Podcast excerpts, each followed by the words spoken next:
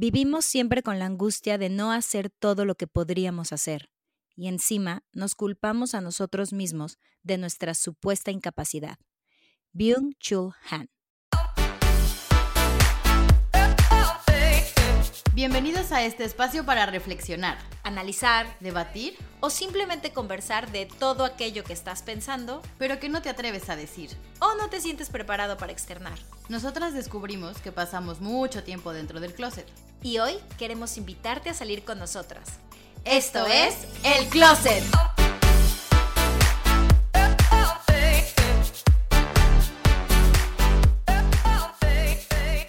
Hello, hello, ¿cómo estás, Mitch? Ida, me quedé leyendo la frase. hola, hola. Pues muy reveladora, muy, muy, este, profunda. Este, y aparte escuchando un poco de este personaje que mencionaste, cuyo nombre es un poco imposible de pronunciar para mí, pero bueno. Ajá. miau, miau, miau, miau. Pero todo bien. Después de eso ya aterricé aquí en la tierra para grabar un episodio más de nuestro bonito closet. Así que bueno, Es que vamos a hablar de, de este tema de, de ser esclavos de la productividad, porque, pues no sé ustedes, pero a mí me pasa muy seguido que yo siento que tengo que producir y producir y producir, y si no, siento que mi vida, bueno, no mi vida, mi día no, no rindió frutos. ya, a mí me pasa todavía, pero fíjate que es un concepto que he resignificado en los últimos años, como que no digo que no soy esclava de mi de la productividad, pero o sea, sí lo sí soy, sí fui y y no dudo que lo siga haciendo, pero sí me ha cambiado mucho el, el concepto, ¿no? O sea, que yo tenía como de producir, producir, producir, producir, como dices, a lo que considero lo que, que es pro- la productividad, en la producción, el producir eh, hoy en día. O sea, como que estoy en el cambio del chip, ¿sabes? Estoy como en transformanding. Pues así que vamos a hablar de esto y a ver qué opinan ustedes que nos están escuchando, si también se sienten conectados, si sienten que les ha pasado. Yo estoy casi segura que el 95% de las personas, al menos las que vivimos en Occidente, eh, más Estados Unidos y México, creo que sí hay una cultura de produce, ¿no? Em, fíjense que la productividad, que es así, tal cual la productividad es la medición que refleja la relación entre los resultados de una actividad, el tiempo invertido y los recursos utilizados. O sea, básicamente es la correspondencia entre el trabajo y el producto final. Y yo leí muchas veces esta frase porque la quería entender y claro, como habla de los resultados, decía, claro, por eso uno siente que si no tiene buenos resultados y no trabaja mucho, pues está desperdiciando su tiempo. Y ahí es donde Y empieza todo mal. Esa es otra palabra que, que dijiste también es clave, o sea, el tiempo, porque también encontré como en un tiempo y en un espacio determinado, ¿no? Y es como estamos sujetos a dar ese resultado en un periodo de tiempo, en un espacio determinado, pero siempre y cuando sea de provecho, ¿no? O sea, también es como esta creencia, ¿no? Que, que si no es de provecho, entonces si no estás produciendo con provecho, con un objetivo claro, digamos, no estás siendo productivo. Y también está cañón, ¿no? O sea, porque uno puede producir, o sea, tú dices que producir desde un guion hasta una pulsera, hasta una taza de café, ¿sabes? O sea, me estoy yendo como muchos extremos. Lo que sea es producido, pero tú no lo ves así. Oye, y por ejemplo, ¿tú dónde crees que aprendiste a hacer así? O sea, ¿crees que alguien te lo enseñó así? A ver, Así.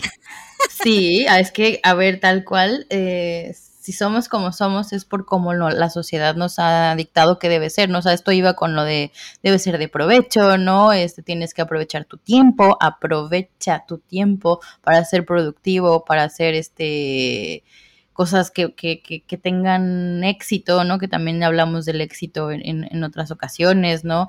Y si no lo haces, y si todo el tiempo no eres como una abejita chambeadora, entonces no vales, ¿no? Entonces te sientes, o sea, bueno, te sientes así porque así lo ha dicho la sociedad, pero entonces no eres alguien que contribuye, ¿sabes? Como a, mm, como una comunidad, digámoslo, ¿no? O sea, al final de cuentas es, eres useless. Sea, que hacia allá es a donde iba también yo un poco, ¿no? De, de que te decía hace rato que se transformó mi concepto y tal, porque verdaderamente yo antes, si no tenía estas consecuencias positivas de este producto o este resultado, sí me sentía súper useless, ¿no? O sea, sí decía, es que hoy no hice nada, ¿no? Y es como, ponte a pensar un poquito más, que sí hiciste algo, ¿no? O sea, hiciste muchas cosas, pero porque estás pensando que no, que no hiciste, ¿no? Ah, pues porque según yo no trabajé, porque según yo no dio resultados positivos, según yo sí, pero según tú, porque según eh, una, una, una, comunidad entera, una sociedad entera en, tus anteriores trabajos. Entonces dices, claro, tiene todo el sentido del mundo. Sí, está cañón, porque esto viene, yo creo, desde, obviamente desde niños. Ahorita que estabas hablando, me hiciste recordar cuando yo iba a la escuela y que cuando te ponían a hacer, no sé, como, les voy a dejar adelantar la tarea, ¿no? Que había tiempo. Y si te veí, y por ejemplo, yo tuve maestras que me veían que ya había terminado y me decían, ¿por qué estás así sin hacer nada? Como si fuera malo. Y era como, no, pues es que ya terminé la tarea. No, pues ponte a hacer otra cosa. Hay otra cosa. Entonces creo que desde ahí viene el hecho de siempre buscar algo más que hacer. Que hacer, sí. Al menos a mí en, en, la cuestión desde que estudiaba y también ya cuando empecé a trabajar, me, me daba cuenta que el, aquí viene algo clave, que la gente que más hacía o que más proyectos tenía y la que menos descansaba y la que decía, no manches, que me levanté a las 6 de la mañana llamado y me dormí a las 4 de la mañana porque, híjole, es que hice tres trabajos, la gente de alrededor se lo alababa y era prácticamente como sinónimo de eh, el que yo sea más, voy a poner entre comillas, productivo, me da más valor. Entonces, claro, uno quiere ser igual. O sea, yo recuerdo así ver la gente y decía, es que porque yo no tengo tantos trabajos, es que porque yo no tengo esto y porque no tengo lo otro. Y mira lo que es la vida, que yo muchos, muchos años intentaba ponerme cosas extra. Entonces, por ejemplo, yo ya estaba en una obra que me exigía, ¿no? Eh, cierto tiempo y que pues sí trabajaba y me cansaba y aún así como las mañanas las tenía libres, pues no, era buscar o ir al gym o ir a entrenar, pero aparte dar clases, pero además seguir haciendo castings de comerciales, pero además este, dar clases en otra escuela, hacer montajes, o sea, era un me tengo que poner y poner y poner porque si... Más, más, más. Ajá, porque si dejo de hacer, no tengo el mismo valor que la que sí lo hace.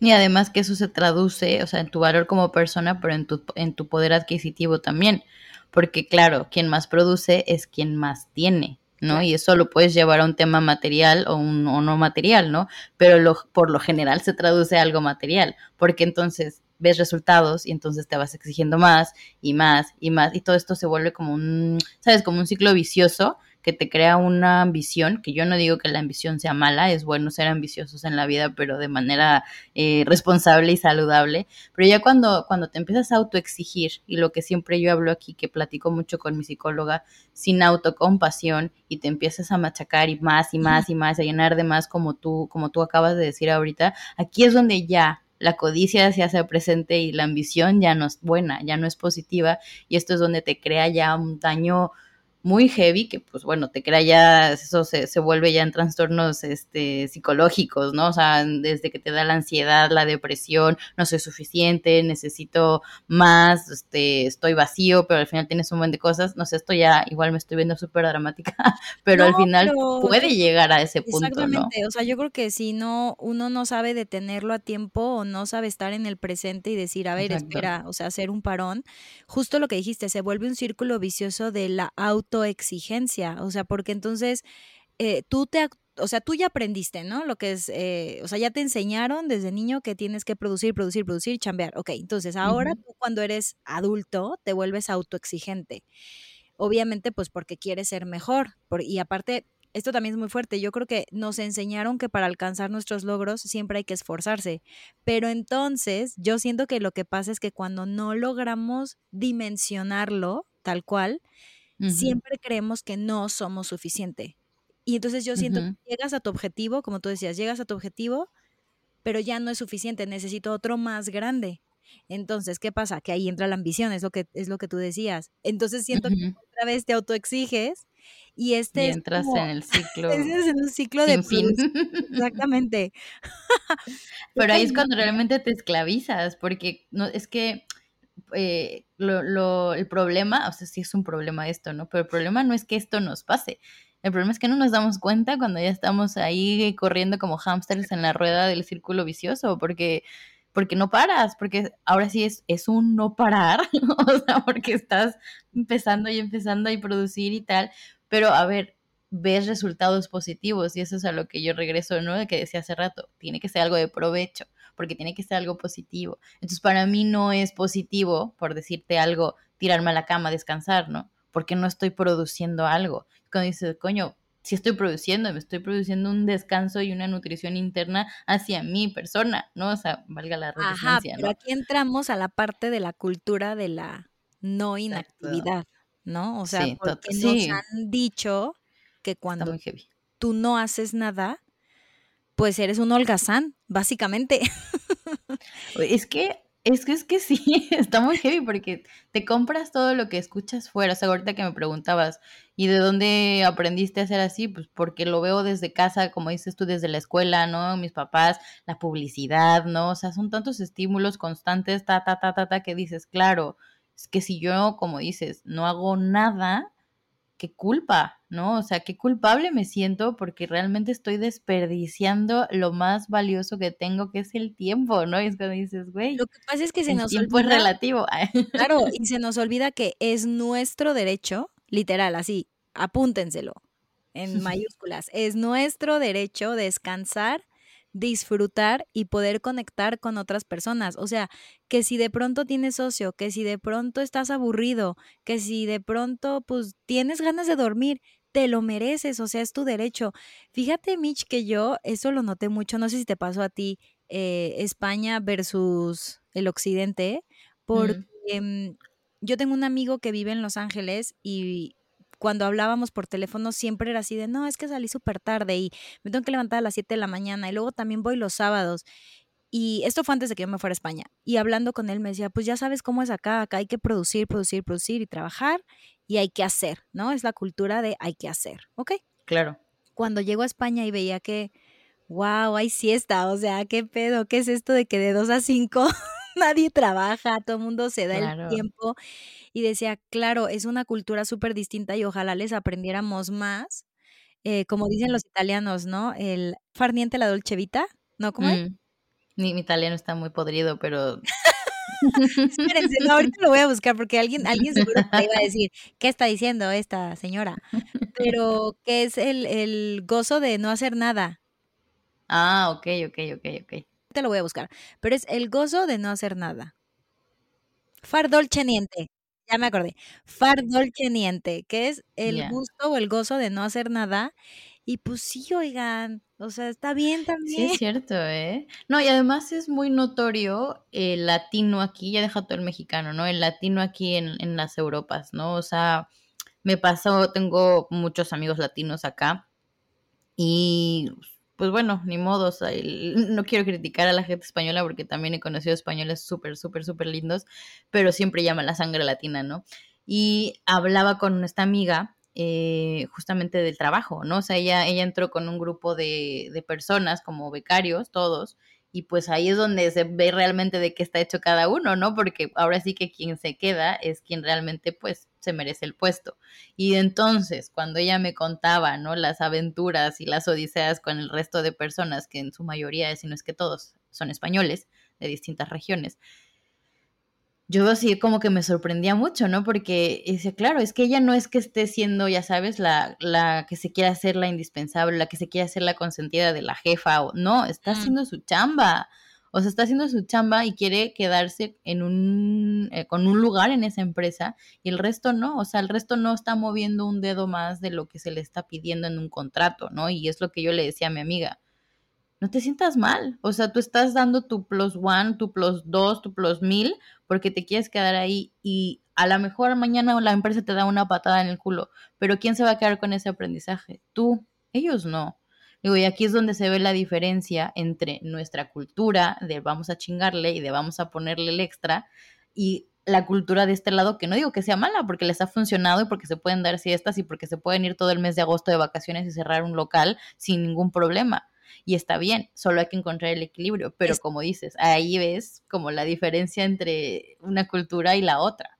Que no, es, como dices, no está mal, pero siempre tenemos que encontrar el equilibrio, ¿no? Porque también puedes irte al lado eh, excesivo. Es que no estamos, no estamos como tan hechos a, eso, ¿no? O sea, por ejemplo, cuando tú le dices a alguien que se ponga a descansar, y, y eso me pasa todavía, ¿no?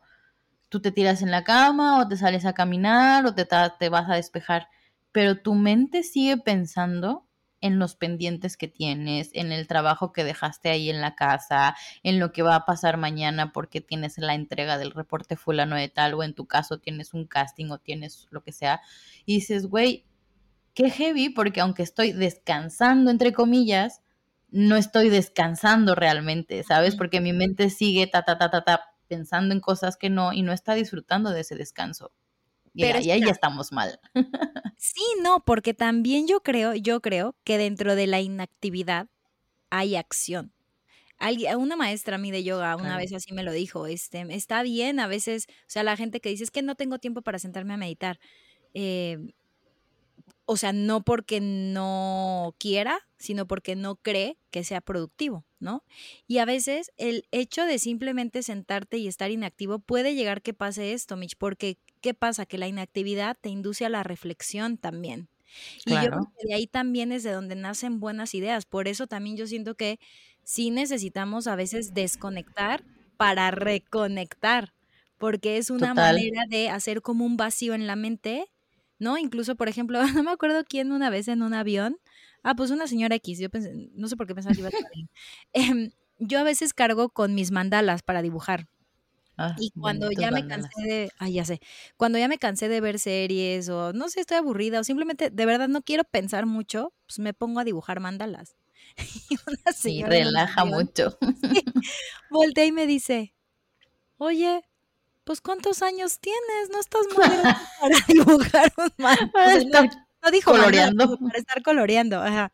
Y yo, por adentro, ¿qué le importa? Uno, pero bueno, no pasa nada. Y dos, le dije, no, pues es que a mí me relaja y me gusta. Y la verdad es que yo encuentro en estas formas de, y voy a poner de ocio, ¿no? Que tiene que ver con la productividad, pues que sí hay una actividad que me está permitiendo despejar mi mente para que de ahí resurja pues mi otra parte creativa o quizás hasta encuentro soluciones a problemas que ya estaba harta y no sabía cómo resolverlos. Entonces, pues, ya eso iba eso es productividad, o sea, eso también es ser productivo. Y es que eso es a lo que yo decía en el inicio, en el inicio, que el significado para mí ha cambiado. Porque yo ahora lo pienso así como tú, es como, no es que no hice nada, hice tres mandalas, medité 15 minutos, luego me puse a limpiar mi casa y luego me recosté otros cinco minutos y luego, me, ¿sabes? pues sí, hice cosas. O sea, no es que no haya hecho nada, fui productiva desde otro punto de vista, desde mi propia satisfacción, no desde la satisfacción externa o de la que siente eh, un jefe o de lo que pueda sentir otra persona que le estás entregando un resultado, que creo que ahí es donde está la falla realmente, ¿no? O sea, que creemos que ser productivo es igual a externar algo para un tercero, ¿no? O sea, cuando esto debe de ser primero hacia nosotros mismos, como siempre, ¿no? Pero debe de hacernos sentir bien y debe de hacernos sentir productivos a nosotros mismos. Ya después vemos si es el resultado y, y obviamente siempre y cuando no afecte, ¿no? Este le beneficia a un tercero, en este caso una empresa, ¿no? Un empleador. Pero yo creo que lo importante es esto. Y esto también me, me lleva un poco, ¿no? Del tema que trata este filósofo surcoreano Byung-Chul Han. Ah, muy bien, La sociedad del rendimiento, mira, lo estaba practicando antes de decirlo. Pero lo que me, o sea, sí, de, de, donde, de su obra, ¿no? De donde habla de la, de la sociedad del cansancio, ¿no? Pero lo que a mí me, lo que a mí me llamó fueron estos factores culturales de los que habla, que son los que dan origen a que al día de hoy, que en teoría entre comillas, somos libres para no ser esclavos de nuestra propia productividad, pues libremente decidimos no serlo, ¿no? Aunque suene medio, medio extraño. ¿Por qué? Porque seguimos siendo nuestros propios eh, eh, esclavos al ponernos estos estándares inalcanzables que solamente nos agotan. Entonces, a lo que lleva es a estos factores, ¿no? O sea, de cómo hemos abusado de, de estas cosas y por eso hemos llegado al tema de la, de la, de ser esclavos de nuestra productividad, ¿no? Como por ejemplo hablaba del positivismo tóxico, ¿no? Ah, pues vamos, vamos a nombrarles los factores. Está muy heavy, ajá. Me parece que son uno, dos, tres, cuatro, cinco, entonces podemos nombrarlos. Nada más, antes de que vayamos a eso, les quiero, digo, para quien quiera conocer un poquito más de este hombre, Byung-Chul Han, él es el que puso, bueno, él es el que le dio nombre a este concepto, la sociedad del rendimiento, él fue el que acuñó, digamos, ese término. Él es un filósofo surcoreano experto en estudios culturales. De hecho, ha sido bastante criticado él porque justo por lo que tú estás diciendo, ¿no? Porque él ha como explorado cómo pues somos víctimas de, nuestro propio ego y de la sociedad. y bueno, tiene, tiene dos que yo estuve leyendo algunas reseñas que sea, nosotros no lo hemos leído, bueno, yo hablo por mí, yo no, no sé tú, Mitch. Pero... Sí, en chica, en una, hace una hora me lo leí internado, no, no pero estuve leyendo del de la sociedad del cansancio. Ajá. Pero si alguien tiene ganas, pues bueno, tiene el de la sociedad del cansancio, que es el que aborda factores culturales que dan origen pues a este mal tan propio de nuestra era, ¿no? Y tiene otro que a mí, ese es el que me llama más la atención y que es el más criticado, por eso lo quiero leer, que se llama Vida Contemplativa, porque él en este libro otorga la importancia justo a la inactividad. Y entonces ahí creo que él fue un poco como criticado. Pero bueno, vamos a estos factores. Oye, pues si le dimos un episodio a la productividad, podríamos bien darle un episodio a la inactividad, ¿eh? Digo, aquí lo dejo sobre la mesa. Déjalo, déjalo, vamos a pensar. Díganos ustedes qué, qué opinan. Pero venga, vamos por los factores. El primero es el que tú dijiste. El positivismo tóxico, que es que sí está cañón. O sea, está cañón porque es este exceso de, de optimismo, ¿no? O sea, porque claro, como todo está en nuestras manos, el hecho de que nos sintamos de tal o cual forma también está en nuestras manos. Entonces, por eso debemos sentirnos bien, ¿no? Estamos obligados casi, casi que a sentirnos bien para poder alcanzar nuestros objetivos. Y la verdad es que esto nuevamente resulta agotador. Y esto me hace recordar Em, no sé si tú viste Barbie, yo sí ya la vi. Y, ya la vi. Y, ahí, pues yo espero que a estas alturas todo el mundo ya la haya visto, si no, pues a lo mejor spoilers. Sorry.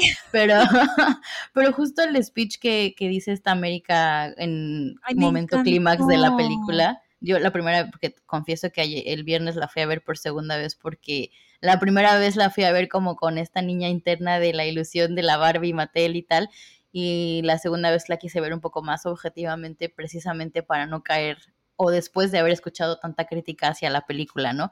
Pero yo es que esa parte a mí sí me, o sea, a mí la primera vez que la vi lloré, porque es que tiene razón, ¿no? O sea, y, y, me quedo un poco con eso, que ese mensaje que dice ella para eh, ejemplificar el positivismo tóxico, ¿no? De cómo estamos obligados a vernos, sentirnos, expresarnos bien y que todo se vea bien por fuera, pero al mismo tiempo tiene que estar bien por dentro, aunque sea tanta mi autoexigencia que no me siento bien, pero entonces, ¿sabes? Y es como, ya y no lo puedo demostrar, ¿no?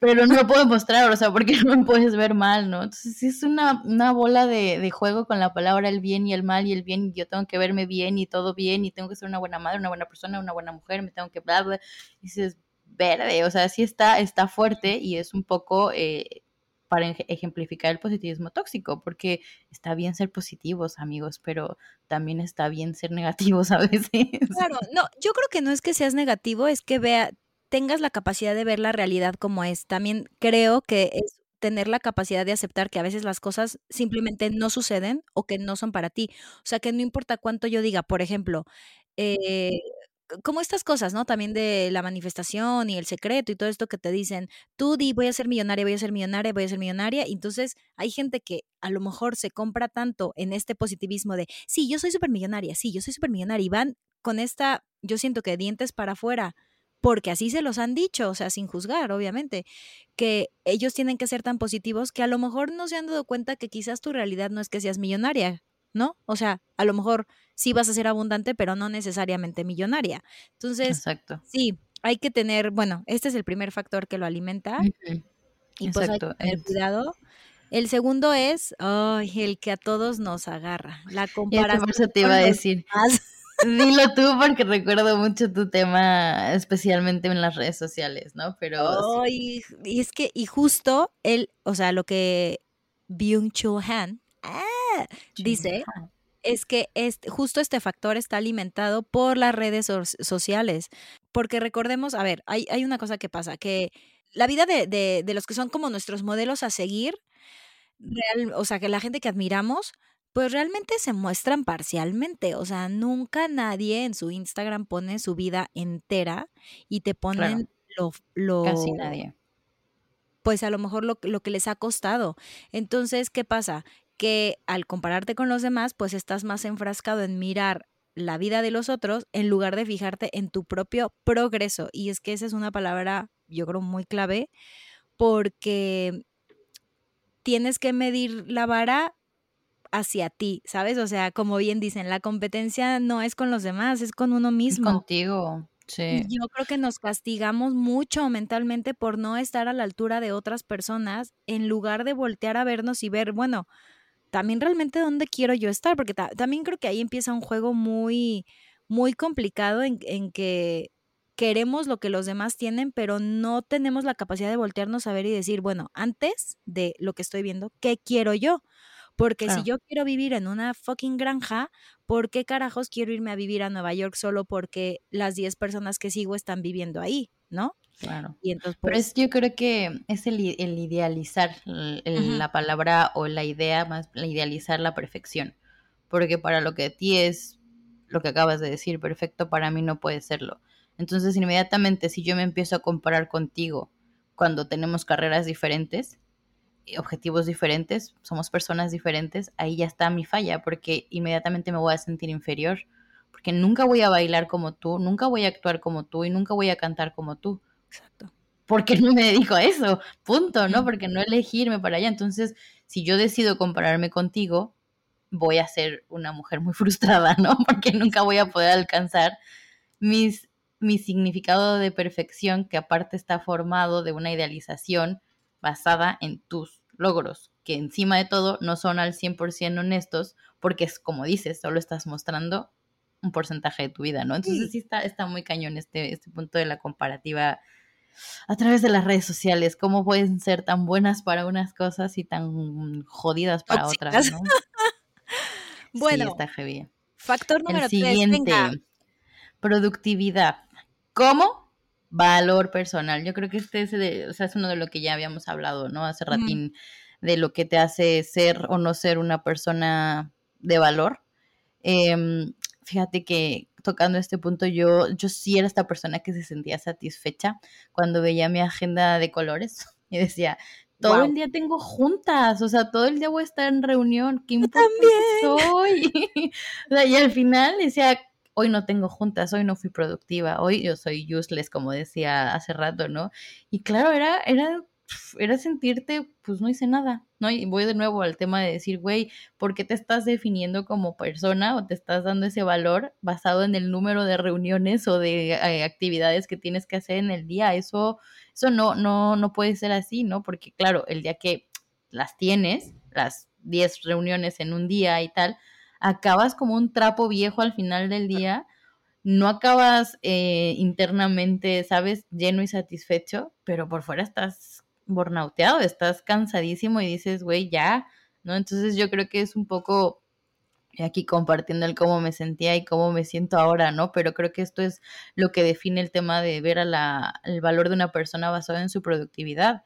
Porque hoy te puedo decir que no me siento así, al contrario, como decíamos hace rato, si me pongas un mandala y tal, da igual, me siento productiva porque me sentí feliz haciendo el mendigo mandala.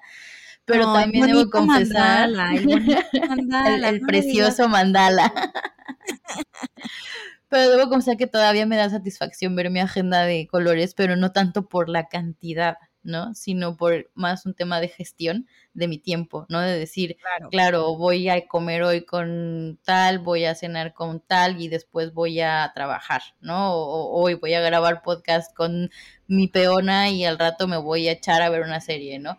Pero también es un poco seguir trabajando porque mi, mi agenda no dice eh, cinco minutos para meditar, eh, media hora de descanso, ¿no? O sea, ahí es donde está el equilibrio. empezáramos a poner esas cosas. Fíjate que yo sí, ¿eh? poco, o sea, porque como ahora recientemente pues no he trabajado mucho, porque bueno, esto pasa, ¿no? A veces en mi carrera pues hay, hay meses de mucho trabajo y hay meses de mm, inactividad. Y yo me di cuenta que me creaba cosas, o sea, con tal de sentir esa sensación que tú sientes cuando ves tu agenda llena, o sea, la mía estaba vacía, literal, era de que café con mi amiga. no, es lo único que tenía en mi agenda, y yoga. Y yo me ponía cosas, o sea, era de, este, pues lavo ropa, pero voy a investigar no sé qué, o sea, y entonces tenía que apuntar todo porque eso me hacía, ¿sabes? Porque siento que es una creencia de hacer más es mejor. Y entonces, pues... Sí, sí. Suerte y ahí es donde tú ahorita te das en la madre, porque ahorita te hablo más de ese tema de las to-do list, pero hay gente que le viene muy bien y hay gente que nos dan la madre. O sea, precisamente por esto que acabas de decir. Eh, tengo que decir que a mí me encanta to-do list y eventualmente las hago, pero me he quitado la manía de hacer to-do list para todo, porque cuando empiezo a hacer demasiado, sí me llega un punto donde aparte me estresa de no haber, ya sabes, eh, terminado todos los pendientes, porque a lo mejor en el afán de querer hacer más, me pongo tantos pendientes que de pronto es como, no manches, no saqué estas fotos y no hice esto y no hice el otro. Y la verdad es que tampoco es tan importante. Entonces, yo a veces tengo que parar.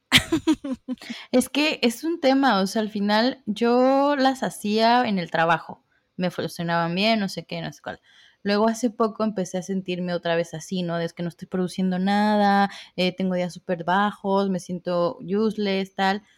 Y, eh, y, y, en ese momento el que era mi pareja, me dijo, ¿por qué no haces listas? ¿No? Y yo, claro, voy a regresar a mi método de las listas, ¿no? Me funcionaba muy bien en el trabajo, pero empecé, como tú dijiste, lavar la ropa, sacar a Mica, casi, casi que hacer caca. Oye, es como, güey, o sea, no hice caca, ¿sabes? O sea, a ese extremo llegué que mi ansiedad empezó a, a, volverse, o sea, y lo hablé con la psicóloga y me dijo, para, tienes que parar porque a ti no te funciona bien el tema de las listas. Tal vez a la persona que te lo recomendó le funciona de lujo, pero a ti no. Y yo, ok, está bien. dije, pero ¿qué pasa cuando? Me dijo, sí, si en el trabajo te funcionan, hazlas. Si para irte de vacaciones, más que un, un to-do list, es un checklist de cosas, hazlas. Claro, un Pero no, exacto, pero no hagas estas listas que te están dando ansiedad innecesaria, por favor, ¿no? Entonces, sí, claro, aquí es de que cada quien use las herramientas y les funciona o no les funciona, ¿no? Pero ahorita que tocamos el tema de las to-do list, me acordé de esta experiencia cagada de, de exigencia también.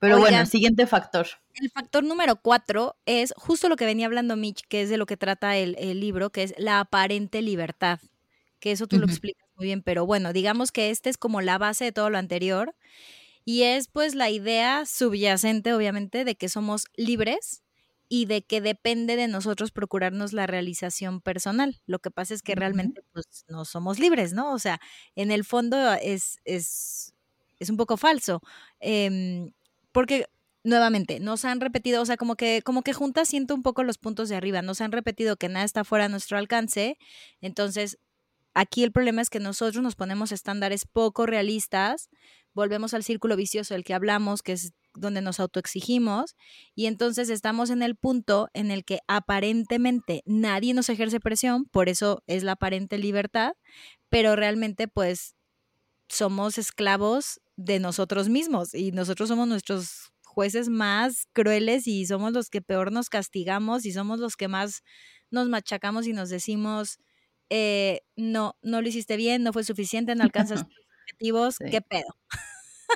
y justo ahí también hasta se mete un tema del libre albedrío, ¿no? O sea, ¿qué tanto realmente, como dices, eres libre, ¿no? De, de tomar una decisión. Y porque es que estamos tan contaminados, desgraciadamente, tanto estímulo allá afuera, que nos básicamente se pone en duda nos asusta no hacer nada, pero se pone mucho en duda esto de la libertad. O sea, es que ah, yo estaba muy impactada en esa parte, ¿no? O sea, tal vez esto es un tema para otro episodio, pero porque dije, claro, ¿cómo es que con tanto avance científico y no solo tecnológico, ¿no? Sino que uno va de la mano del otro, conocemos tantas cosas, sabemos tanto y al final decidimos dormirnos. ni que alguien más lo haga por nosotros y nos diga qué tenemos que hacer. Y aquí está el claro ejemplo, ¿no? O sea, es sé productivo, sé productivo, sé una máquina, sé una máquina, haz esto. Y es como, güey, si yo tengo el poder de decir, a ver, no estoy diciendo vamos a revelarnos todos y levantarnos en huelga y dejemos nuestros trabajos, ¿no? No, cálmense. Pero simplemente ser un poquito más despiertos y más conectados con lo que realmente queremos, sentimos, nos gusta y, ah, y hacerlo. estás tocando una fibra importante, Mitch, que es tenemos que conocernos, tenemos que soltar un mm. poco el internet y, o sea, sí, está padrísimo que vivamos en una sociedad tan avanzada y que tengamos tanta tecnología y que, como dices, que podamos conocer tanto a través de un clic, pero se nos ha olvidado que hay una vida allá afuera, o sea que, ay, perdón, es que fíjense que yo vengo de un retiro me fui de semana a Valle de Bravo y no, yo siento que a veces sí necesitamos volver a conectar con la naturaleza, o sea, no sabes qué bien me vino desconectarme del teléfono y decir, wow, es que de pronto se nos olvida subir los ojos y ver que, que, hay un cielo padrísimo y que hay una vida allá afuera. Entonces, yo creo por eso mismo nos volvemos esclavos, nos volvemos esclavos de lo que nos está diciendo la tecnología todo el tiempo, de lo que nos están diciendo todos y hemos perdido la capacidad de escucharnos. Y ahí es a donde tenemos que volver de escucharnos y de dar por hecho lo que está allá afuera como eso. Está allá afuera y siempre va a estar. Las nubes siempre van a estar ahí. En la luna, excepto cuando sea luna nueva, pues no va a estar ahí, ¿no? Y al final sí está. Pero sí es como dar por hecho cosas como respirar, ir al baño, hasta lavar la ropa, eh, ¿sabes? Esas cosas que te digo, no pongo en mi agenda, no pongo en mi to-do list, porque son cosas que doy por hecho. Pero creo que no hay que dar por hecho nada, ¿no? O sea, ni cosas, ni personas, ni relaciones, ni situaciones y ya me fui del tema, bien padre, pero, bueno, ese factor es muy bueno. El último que, que pues tiene mucho que ver, un factor que alimenta esto y creo que pues es de los más poderosos, pues es el, mm, consumismo. Es que esto es como... No, no quiero decir el resultado o la resultante del producir, porque al final tú consumes algo que alguien más hizo, que alguien más produjo, ¿no? Entonces, hasta ahí, pero no, no, a ver, no me quiero centrar en ese tema, me quiero centrar más en el tema, obviamente, de la, del cómo está visto el consumismo, ¿no? Porque al final lo vemos como una recompensa. Eso. ¿No? O sea, lo, lo, lo, lo vemos más hacia allá. Exacto. ¿Por qué? Porque yo me merezco, ¿no? Entonces aquí es donde empiezan las recompensas, las recompensas inmediatas. O sea, el, darle al cerebro lo que le está lo que te está pidiendo, como comprarte algo, darte un lujo que, a ver, no, no está mal. Y está bien lo que dices, dártelo porque lograste tu productividad. Pero cuando te, cuando te crees eso, o sea, puede ser una manera un poco melindrosa, ¿sabes? Porque, bueno, no, no melindrosa, un poco, este, no. sí, es codicioso también, pero no un poco mañoso. Mañoso porque al final dices, claro, me estoy, me estoy premiando, o sea, me estoy premiando mi productividad y está bien, pero hasta qué punto esto ya se vuelve insalubre porque tú vas dándote más y entonces te vuelves a este círculo vicioso del que hablábamos hace rato. Sí, si yo quiero irme cada año a Europa de vacaciones porque me lo merezco, tengo que trabajar el cuádruple de lo que trabajaba antes porque no me va a dar la vida. Entonces tus, tus premios, tus, tus recompensas van subiendo de nivel, van subiendo de estándar y entonces te tienes que autoexigir más, te tienes que chingar más y entonces te metes en este círculo vicioso y ahí es donde realmente dices, a quién estás recompensando, a quién estás premiando y consumes, consumes, consumes, consumes. Lo que pasa es que nuevamente viene de un quiero lo que tiene el otro, porque tan, tan bonito como si te fueras a San Miguel de Allende, ¿no? O sea, igual puede ser la misma experiencia, puede ser igual de abundante, puede ser igual de gratificante, puede ser una buena recompensa y no necesariamente te tienes que ir al extremo de o sea, ahora que regrese tengo que ser todavía más productivo porque pues si no, no, o como dices, otra vez el año que viene no podemos ir a Europa. Pues también cada quien a sus estándares, a sus niveles, es que creo que eso nos falta mucha aceptación. Este, pero bueno, yo por ejemplo en lo personal sí me di cuenta que siempre buscaba algo más que hacer y encontraba mucho placer en decirle a la gente no tengo tiempo hasta hace poco. Y ahora lo he hecho más consciente, como que cuando me doy cuenta que automáticamente contesto el no tengo tiempo y por dentro digo, ¿realmente no tengo tiempo? O sea, porque puede ser porque no quiera ver a la persona, ¿verdad? Pero y es como una manera sutil de decirle que no. O es porque yo me estoy creando una falsa productividad porque necesito hacer algo, ¿no? Porque también se vale decir, no, puedo, no tengo tiempo porque pues mi tiempo es para ver Netflix y está bien. Entonces, em, yo creo que es, es, eso, es como voltear a vernos y, y pues empezar a, empezar a definir qué es productivo para nosotros, ¿no? Claro, si no caemos en esto, ¿no? De estamos siendo productivos, pero ¿para quién? ¿No? O sea, para complacer un status quo, ¿para qué? O sea, va a llegar un punto en el que no lo puedes sostener, te jodes física y emocionalmente y hasta que acabas en el hospital te das cuenta de eso. Sí, porque la productividad en, exceso, obviamente, ¿no? Lo que decías, eh, te causa este término que me encanta que se llama burnout, que literal incluye estrés, nerviosismo, ansiedad, depresión, agotamiento, o sea, todo junto. Y pues, chicos, no, o sea, solo tenemos una vida, no queremos que nuestra salud y nuestro ánimo se deteriore. Y pues pensar que también el ser tan productivo quizás te puede dar a ti muchas cosas, pero también cómo van a estar tus relaciones personales. Claro, en, la búsqueda de este equilibrio. El problema es que siempre, eh, bueno, no, voy a usar absolutos, pero yo creo que el problema es que nos acostumbramos a irnos siempre a un lado de la balanza, ¿no? O sea, es como o muy, muy o, o, no tan muy, ¿no? Ni tan, tan. ni tan tan, exacto, como diría el dicho. Porque en efecto, o te vas a hacer el ser más productivo de este planeta, o te vas a hacer el ser más perezoso e inactivo de este planeta. Entonces cuando dices, bueno, bueno, bueno, entonces ¿cuál es el, cuál es el punto medio, no? O sea, de esta, de este tema de productividad, ¿dónde sí puedo llegar, no? Ok, me voy a San Miguel de Allende, ok, pero qué tal que me quiero ir a Europa, ¿no? Entonces empiezas a, a, trazar, como dices, basado en lo que, en lo que te conoces, en tus necesidades, en tus Em, en tu también tu poder eh, adquisitivo, ¿no? Porque pues hay que, hay que ser honestos, ¿no? Cuando se puede, se puede, cuando no, no. Y si quiero ir a un lugar y no me alcanza, pues tengo que chingarle más para ir. Pero eso no significa que entonces, a partir de ahí, voy a tener que ser un esclavo de mi productividad para poder darme ese, ese lujito, ¿no? Y es por eso que... Que aquí van los cinco puntos de otro rollo. no, no es cierto. Em, a ver, para empezar a, yo, yo lo primero que les diría para, eh, bueno, como sugerencias o, sí, algunos tips que pueden, no, sugerencias, algunas sugerencias para si se sienten que son esclavos de la productividad. Yo lo primero que diría es empezar a valorar y priorizar el descanso. O sea, si sienten que son personas que están en el exceso de ese lado de la balanza, de que producen mucho y que todo el tiempo sienten, sobre todo que tienen la necesidad de estar todo el tiempo activos, primero pues valorar y priorizar el descanso porque también si no descansan pues evidentemente no pueden seguir produciendo.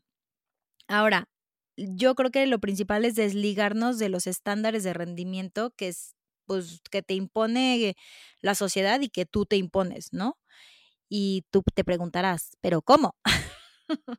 y entonces, pues aquí, a ver, yo lo primero, primerito que les diría antes que cualquier otra cosa es pregúntense qué es lo que realmente les hace felices para saber qué quieren y a partir de ahí, pues vamos a ver estas sugerencias, que una de ellas sería primero establecer metas realistas que no los sofoquen. O sea, está bien no querer lo que los demás quieren, literal. O sea, piensen, conecten con ustedes y decidan hacia dónde quieren ir y hacia ahí van a empezar.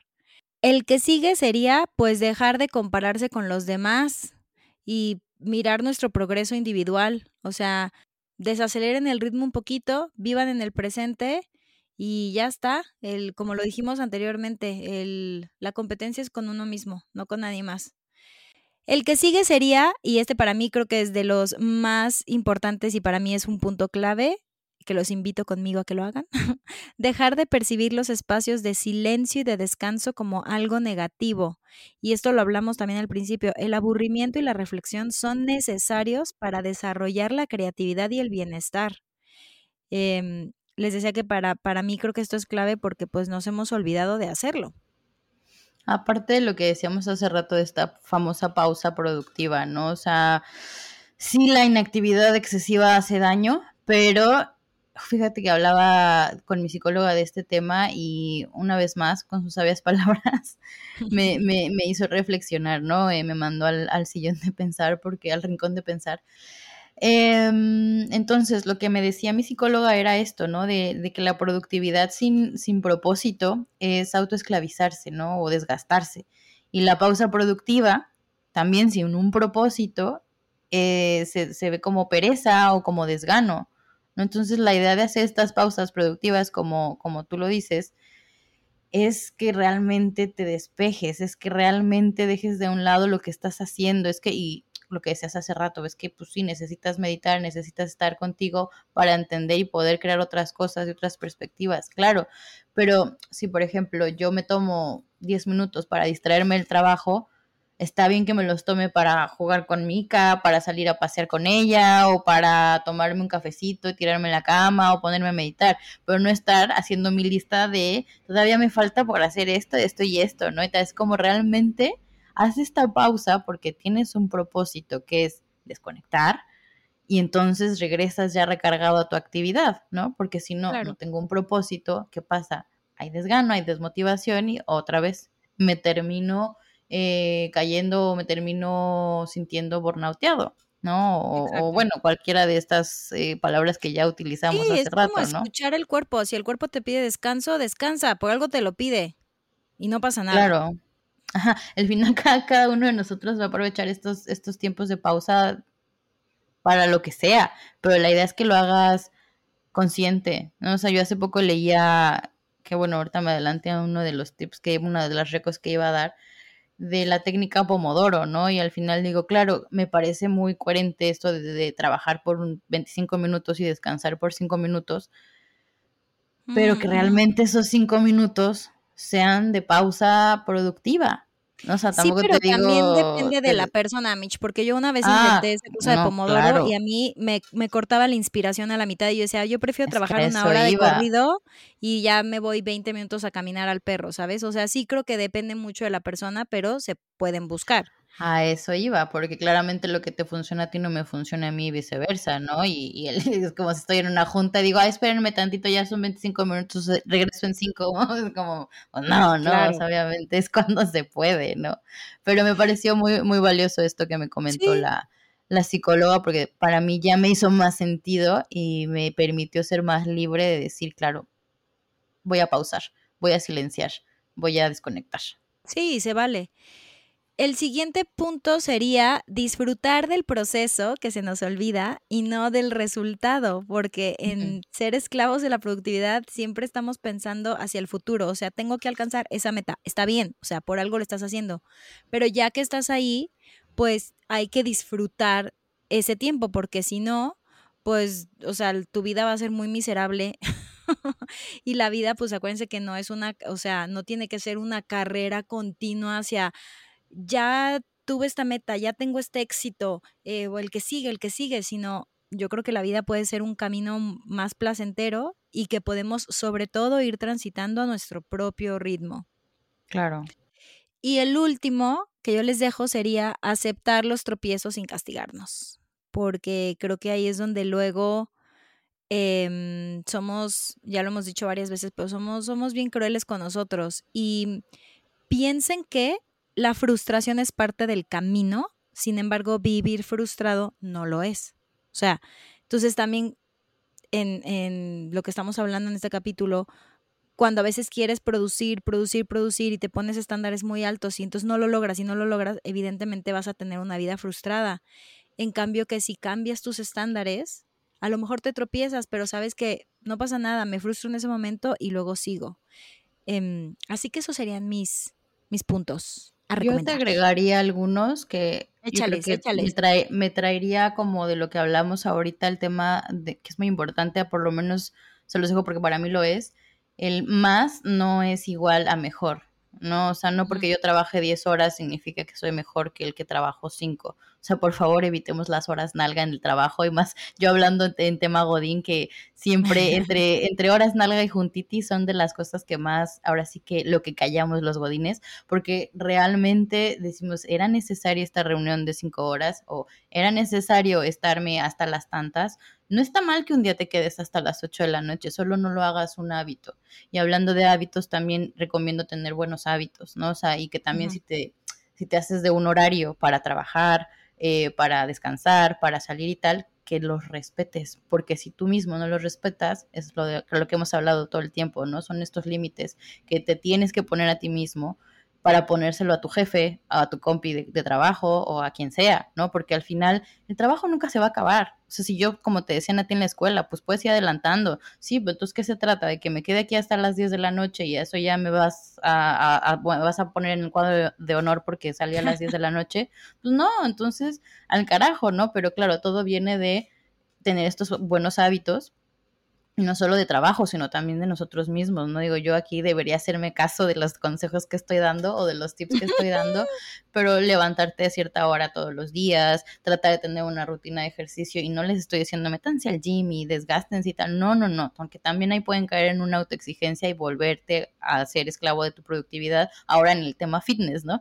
Pero sí tratar de respetarlos si ya te los estás poniendo, ¿no? O sea, no tener por obligación que hacer algo, pero si hoy me apetece bailar, bailo, si hoy me apetece hacer yoga, hago yoga, si mañana me apetece ir a darme una clase en el gimnasio de salsa, pues me la doy, ¿sabes? Pero sí tratar de, de, de hacer y de respetarlos, ¿no? Y lo que hablaba hace rato de lo de la técnica Pomodoro, es verdad que también hoy día existen muchas metodologías y técnicas que bueno, quién sabe, pueden buscar ahí si no me atrevo yo a hablar de esto porque ni soy experta ni tampoco sigo alguna, pero leí unas que yo digo, habrá alguna que les acomode, ¿no? Está la, la Pomodoro, que es la que ya hablé, ¿no? De, de 25 minutos haciendo, haciendo un trabajo y 5 de descanso, o los que ustedes consideren que a lo mejor ese es más el time boxing, que justamente son ventanas de tiempo. De, de, de, trabajo, ¿no? O sea, tú Val, ponte a trabajar una hora y regálate media hora de descanso y así tú vas viendo hasta dónde y qué te es productivo a ti como Val, ¿no? Y otro que leí que me gustó es Getting, Getting Things Done, que es GTD, ¿no? Que al final es no pensar en toda esta to-do list que tengo que hacer por delante porque tú la ves así como, uy, tengo que recorrer estos 20 kilómetros. Exacto, es como pensar en lo que hay que hacer en el primer punto, enfocarte y si no es ese en el que sigue, ¿no? Porque otra de las frases que acompañan esta metodología es la de si hay algo que puedes hacer en menos de dos minutos, hazlo. Y me parece muy mandar un mail, eh, hacer una llamada, ¿no? O sea, cosas así que, ¿para qué me las estoy postergando si solamente me están haciendo que piense en ellas y no estoy en el presente, ¿no? Y bueno, eso es como alguna de las que leí, por ahí pueden leer más, las que, le, las que les acople, las que les venga bien. Y cerraría justo con el tema de recordar que las pausas productivas siempre, siempre háganlas con un propósito. Si no, se van a sentir los perezosos más perezosos del planeta Tierra. Genial. Pues esperamos que este episodio les haya gustado. Esperamos que hayan conectado. Déjenos saber lo que piensan. Este, ya saben dónde seguirnos. Si es primera vez que vienen a este podcast y se quedaron hasta ahorita, pues muchas gracias. Eh, recuerda que tenemos nuestra primera temporada también. Em, estamos haciendo cambios, estamos avanzando. Estamos teniendo invitados por ahí, así que pues no se los pierdan cada martes. Si están con nosotros desde la primera temporada, pues agradecerles que estén aquí. Les voy a dejar con esta frase antes de despedirnos que me encantó y pues ahí para que la reflexionen. De otro filósofo chino, para que Mitch, Ay, esos para que Mitch diga, diga este, aprenda a decir su nombre, de Shuang Tzu, em, que dice así, del vacío del sabio surge la quietud. De la quietud, la acción. Y de la acción, el logro. muy bien, pues que, que, la hayan disfrutado, reflexionen mucho, ahí nos cuentan qué método, qué metodología utilizan, tips, sugerencias, ya saben. Nos vemos el próximo martes. Martes vamos a desesclavizarnos de la productividad. Vamos. Vamos. Adiós. Esto es Chao.